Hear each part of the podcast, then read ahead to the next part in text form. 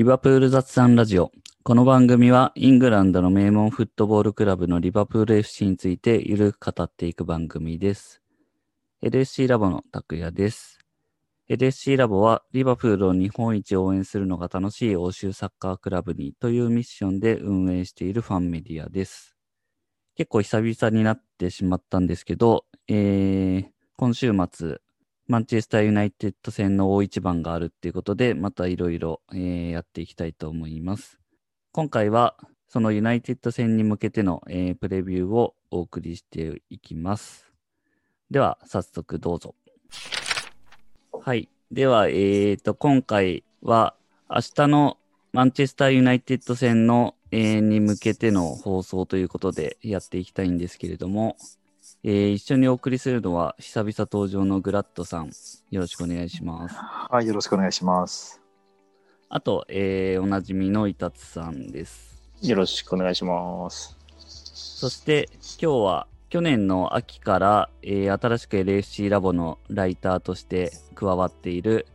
藤井さんに、えー来ていただいてます。藤井さんよろしくお願いします。はじめまして、藤井です。よろしくお願いします。では、えーっと、藤井さん初めての登場になりますので、簡単に自己紹介をお願いできればと思います。はい。えっと、そうですね、先ほどご紹介にあった通り、昨年からこの LFC ラボの方で、えーライターをやらせていただいております。えーリバプールは、もともと好きになったのは、あの、フェルナンド・トーレス選手を、まあ、その初期アトレティコの時に初めて好きになりまして、そこから、こう、リバプールというチームを好きになって、今はもう完全に リバプールファンみたいな感じでずっと応援しています。で、そうですね、ラボライターの方も、まあ過去ずっとあの読者で読ませてもらっていたので、で、だんだんだんだんこう書きたいっていう気持ちが強くなって、で、参加させていただきました。ちなみに、えー今は、えっ、と、ジョタと同い年の24歳です。同じ12月生まれです。ありがとうございます。ラボライターには、えーっと、はいあれですよね、ラボのアカウントに、えーっと、はい DM を送っていただいてっていう感じでしたね、確か。そうですね。自分から、こう、まあ、ライター募集を前々からずっと見ていて、で、まあ、いつか書きたいなっていう思いもあって、で、そこから、まあ、もう、それを行動に移そうってなった、思い立ったタイミングで DM させていただきました。うんうんうん以前、あのースタンド FM で、このまあラジオもやっていて、そこのレターの質問で、そういえば、あの、はい来てたんですけど、あの、は LFC いラボライターになるにはどうしたらいいですかっていう質問もらってて、まあちょっとそれ回答しなかったんですけど、まあ、はい。藤井さんみたいに DM を送っていただければ、すぐなれますっていう のが、あの回答になりますっていう。もともと藤井さんはご自身で記事を書かれてたんですよね。そうですね。ちょっと、まあ、あの、学生の頃から、そういう学生記者というか、新聞、スポーツの、あの、新聞部に、こう、所属していって、で、まあ、そのよしみというか、そういうので、ちょっと、こう、フリーでい、まあ、あの、未だに大学サッカーの、あの、取材なんかをさせてもらっていて、で、そこで、こう、記事なんかを書かせていただいてっていうのがあったので、まあ、そうですね。そういうのもあ、なんか名刺代わりに こんなん書いてますよっていうのも ちょっと出せたので、よかったかなとは思いますね。そうですね。うんその DM もらって2週間後ぐらいにもう記事書いてますからね、ラボで。そうですね。もう。今年のアーセナル戦の記事をうん書かせていただきました。あとすごい面白いなって思ったのが、あの、藤井さんが多分インスタでやられてると思うんですけど、ミレニアルフットボールカルチャーっていう、ああ、はい。ちょっとこれもご紹介いただいてもいいですか？すみません。ありがとうございます。まさかそこにまで見ていただけてるとは思っていなかったです。あーこれは本当に、まあ、今友人と自分2人で活動しているんですけどうん。もともとこう海外だったりこうまあいろいろな文化を見ていく中でこう、まあ、自分たちはすごいそのもう一人とユニフォームがすごい好きでうん。でそのユニフォームをせっかくこうユニフォームいっぱい持ってるのに、うん、こうサッカーの時だけしか着れないのが結構こう残念だなというかもったいないなっていう気持ちもあってそういうのをこうもっと、まあ普段着からユニフォーム着ていこうよみたいななんかそういううんすごい伸びで、まあそういうところから、まあフットボールの文化をもっとこう日常生活に根付いていけたらいいなと思って、まあユニフォームから徐々に徐々にそういう文化を根付かせていくために今こうインスタグラムで活動させていただいております。いや、すごい面白いですね。ああ、本当ですか？嬉しいです。でイタツさんとか絶対好きなやつじゃないですか？そうですね。ちょっと今見させてもらってますけど。いかに？本当、ですか？ありがとうございます。いかにこう、日常で着るかみたいなのは、うん。まあ、ちょっとユニフォーム集める人からすると永遠の課題ですよね。うん。街中で。モモデルも、モデルも藤井さんがご自身やられてるんですか？あ、そうですね。もう撮影もあの、あの自分がやっていて、撮影もモデルも、まあ、2人でやってるので、自分が、あの、モデルの時は撮ってもらって、うんで、友達がモデルの時は自分が撮って、みたいな感じで2人でやっています。このリバプールのユニフォーム着てるのが藤井さんなのかな？カールスバーグの。いや、そっちは、えっと、友人ですねあ、友人の方。この裏レッツの方ですね。えーっと、浦和レッズの、この、一番最新のやつだと、緑の浦和レッズの。オーバーオールのやつつけてるのが自分です。うんなるほど。えー、このご友人の方もリバプール好きなんですか？あ、そうなんですよ。自分と、その、たまたまこう、浦和レッズも、まあ自分も浦和レッズ好きなんですけど、はい。あの、浦和レッズとリバ、浦和レッズとリバプールが好きっていう、うん結構、お互い同じ共通点を持っていて、なるほど。これは新しい勢力が出てきましたね。あ あの、イタツさんと拓也さんはフロンターレとリバプールが好きで、そうですフロンね。ターレとリバプールが似てるんじゃないか説を強く唱えてらっしゃいますけど、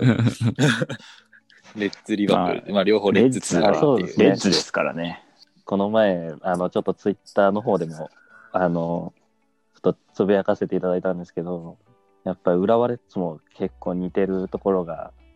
あの、あるので、それも今度記事にできたらなと思ってぜひ、います。ぜひお願いします。いや、それすごい楽しみなんですよね。うんいつもいや、なんか、うんそう、フロンターレ、フロンターレ言ってるけど、多分他のクラブも絶対あるなって思っていたんで、なんかどっちかっていうと、いろんなクラブのサポーターがみんな言えばいいのにっていう。そうなんですよね。僕だけ騒いでて、なんか、まあ逆にこう、なんていうんですかね、これは絶対だって言いたいわけじゃないのに、僕しか言ってないから、これが絶対みたいな雰囲気出ちゃってて、いや、うん逆に似てないのを無理やりこじつけるのを楽しむテイストなんだけどなっていうのがあるので、うんぜひ、レッズ説も出してほしいです。そうですね。自分もそこまでも、なんか、これとこれだからとかっていうわけではなくて、もう、なんか、ここニュアンスに似てんじゃね？みたいな。もう、うん、そう。そんな感じでこじつけて、もう似てますよっていうのを提供して楽しめたらいいですよね、と思ってるんで。ですねですね。まさにその通りです。うん、またぜひ記事と、あとまあ、ねこのラジオでも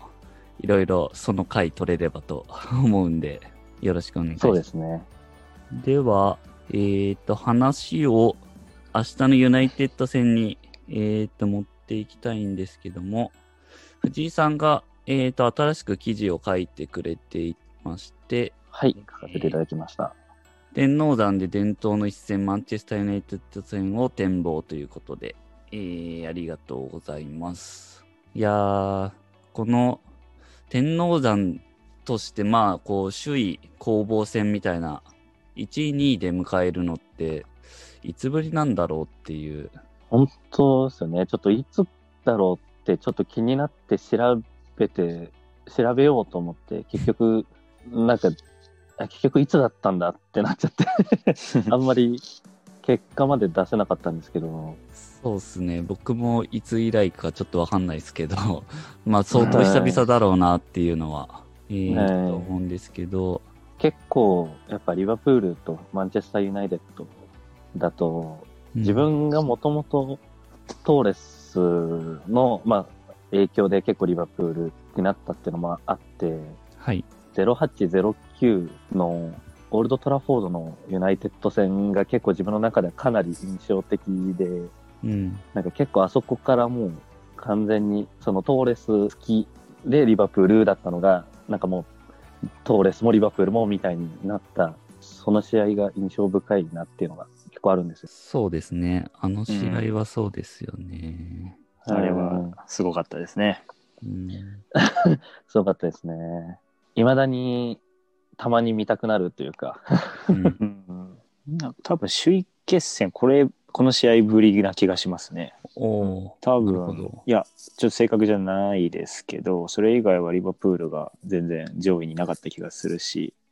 リバプールが強かった1314はユナイテッド全然強くなかったんで、うん。確かに。うん。で、この試合もね、オールドトラフォードで先制されたのに、ひっくり返して4-1で勝つっていう。うん。そうですね。この試合はもう、みんな大好き。うん話し出すと止まらない感じそうですね。そうですね。ある試合ですね。まあそうなりますよね。トピックが山ほどありますね。はいうんで、えーっと、まあ明日の試合に一旦話を戻しまして、予想スタメン、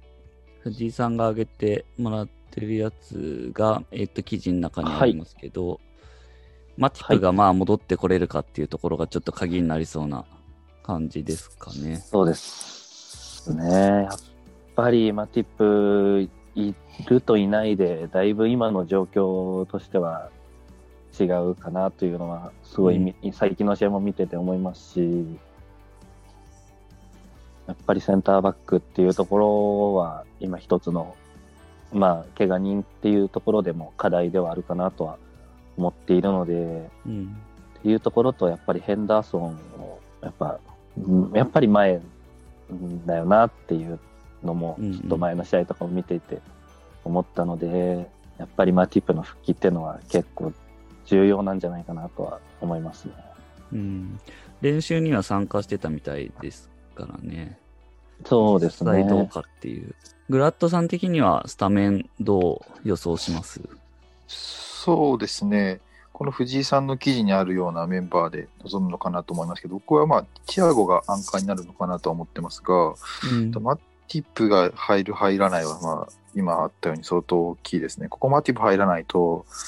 まあ、多分ヘンダーソンまた下げるみたいな形になると思うんですけど、うんそうなるとですね、中盤を置ける選手が、まあ、ナビゲーターもいないですし、限られちゃうので、うん。うん。まあ、ジニー、チェンバレン、チアゴみたいな感じなのかな。うん。で、そうなってくると、まあ、だいぶ中盤の、まあ、向こうもポグバ、マクトミネ、フレッチ、で、ブルーノ・フェルナンデスにボールを預けるっていう形で、まあ、中盤、どっちが主導権に入れるかっていう勝負の中で、まあ、結構、プレスの質とか、まあ、普段やってないポジションやるとかっていう部分で、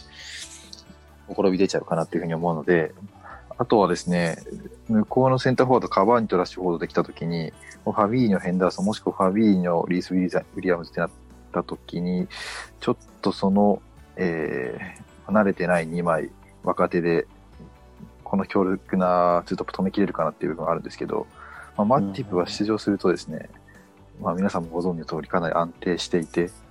意外とスピードもあるような、えーカバーリングとかもできますので、うん。まあ、彼が入ってくることによって、まあ、勝率はかなり上がるかなと思いますので、ただ、練習も復帰してて、クロップも多分出れるみたいなことを言ってたので、うん。まあ、マーティブ出るかなと思いますね。なるほど。はい。あの、マーティブが使えるときに使えっていう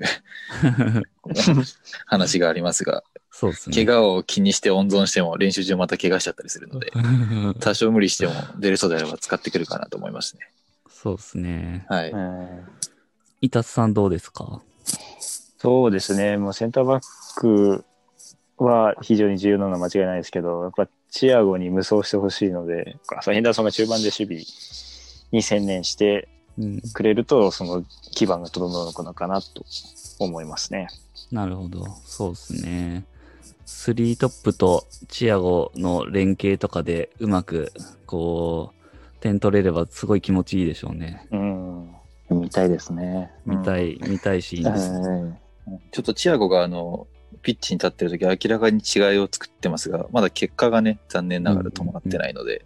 そうですね。ここらでチアゴの大活躍でユナイテッド倒すみたいになると、チームも乗ってくると思うので、めちゃくちゃ盛り上がりますね、期待それは。うん。あとは、えーっと、今年のユナイテッドの特徴みたいなところを、えーっと、聞いておきたいんですけど、これもグラッドさんにお聞きしていいですか？これは、えーっと、僕もユナイテッドの試合をすごいたくさん見てるわけじゃないんですけど、はい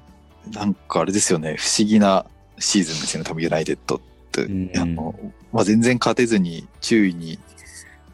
感じて解任されるんじゃないかみたいな話が出てきたところで、ブルーノ・フレナンデスが大活躍して、今、首位になってしまっているっていうので、結構こう、ユナイテッドサポーターのツイッターとか見てても、こう、まあ、皮肉含めてこう楽しんでるような感じで、まあ、リバプールとシティはすごいこういろんなこう戦術がしっかりしていて、まあ、こういうふうなロジックで勝っているっていうのが、まあ、分かりやすいと思うんですけど、うんユナイテッドはちょっと分かんないけど勝ってる勝ってるっていうのをこうサポーターもそそこを自覚していてただまあ首位なんだから問題ないでしょっていうので、うんすごいこう分析が難しいなと思うんですけども、うん。個々の選手の、えーまあ、クオリティってところで、まあ、結局勝ってるところ多いのかなっていうふうに思っていて、うん。まあ、XG とかで見ていてもですね、ユナイテッドってチャンスの質と比べると7点か8点ぐらい、えー勝ち点で言うと多く取っていて。まあ、本来であれば4位か5位ぐらいの位置にいてもまあおかしくはないうんチャンスの数ではあるんですけども、ただまあ去年のリバプールとかもそうでしたけど、勝ち点につながる、えーゴールが非常に多くてですね、まあ、それを狙ってやってるのか、個の質が高いのかっていうのはありますけど、そこでまあ首位にいるということで、まあ、非常に効率よく勝ってるっていう印象ですね。まあ、これが実力なのか、まあ、幸運なのかっていうところちょっとわからないですけども、うん。はい。まあ、カバーにも決定的な仕事を3回ぐらい連続でしてたと思うので、うんそのあたりをこここでこうやられないように、いかにリバプールがこう組織でうん。守っていくか、ボールを失う位置とかも気にしながらプレーし、90分にしきれるかっていう部分がまあ鍵になるかなと思います。うん。そうですね。まあ、楽しみですね。あとはまあ、リバプール側で行くと、藤井さんもキープレイヤーに挙げてた、えっ、と、シャキリみたいな、まあ、控えから出てくる、えー選手っていうのも結構ポイントになるって感じですかね。やっぱり、まあ、前3人がもちろんこう一番活躍というか、まあ、点を取るために3人がっていうところはあると思うんですけども、うんやっぱりその次に出てくる、その途中から出てくる選手、攻撃の選手で、もともとジョタがそこで、まあ、ブレイクして、かつ南野もこう少しずつ点を取り始めてっていうところがやっぱりチームとしての底上げにつながっていくかなと思いますし、まあそうですね、記事内にも挙げましたが、こうシャキリにはこうユナイテッド戦とちょっといい思い出というか、過去にもこういい印象があるのかなと思ったので、ここいらで一発シャキリに得点してもらえたらいいかなと思ってあげましたね。そうですね。はい結構過去の数シーズンでいくと、相性すごいいいですもんね、シャキリは、ユナイテッド戦。そうですよね。本当ここの試合だけでなくて。うん。うん、あとはあれですね、イタツさんが提唱している、ここに向けて強度を高めていた説。重負荷トレーニング説を今日立証します。じゃないと困るっていうか。まあでもユナイテッド戦大体こう使用試合っていうんですかね、いわゆる。こううん。膠着してシュートも少ないみたいなうん試合が多いので、まあでもそれはユナイテッドの側の出方だったりうん。もあると思うんで、まあちょっとどうなるかわかんないですけど、最近のリバプールの不調を見て、ちょっとシュールシャールがいけるんちゃうみたいに前に出てきてくれるとオープンな展開になって、リバプールとしては思うツボなので、そうなってほしいんですけど、どこまでスールシャールがこう考えてマネジメントしてくるかですね。うん。うん色気、色気出してほしいです。色気出してくるかどうか。ぜひ、いずれにしろ楽しみですね。うん、楽しみです。うんリバプール、リバプール的にはまあもう当然アンフィールドだし、勝ちを狙っていくと思うんで、まあ本気のリバプールが見れるなっていううん。ところで、うんそうですね。はい。た楽しみたいなっていう感じですね。はい。ということで、いかがだったでしょうか。えー、まあ、絶対勝たないといけない試合っていうことで、見る方もかなり力が入りますが、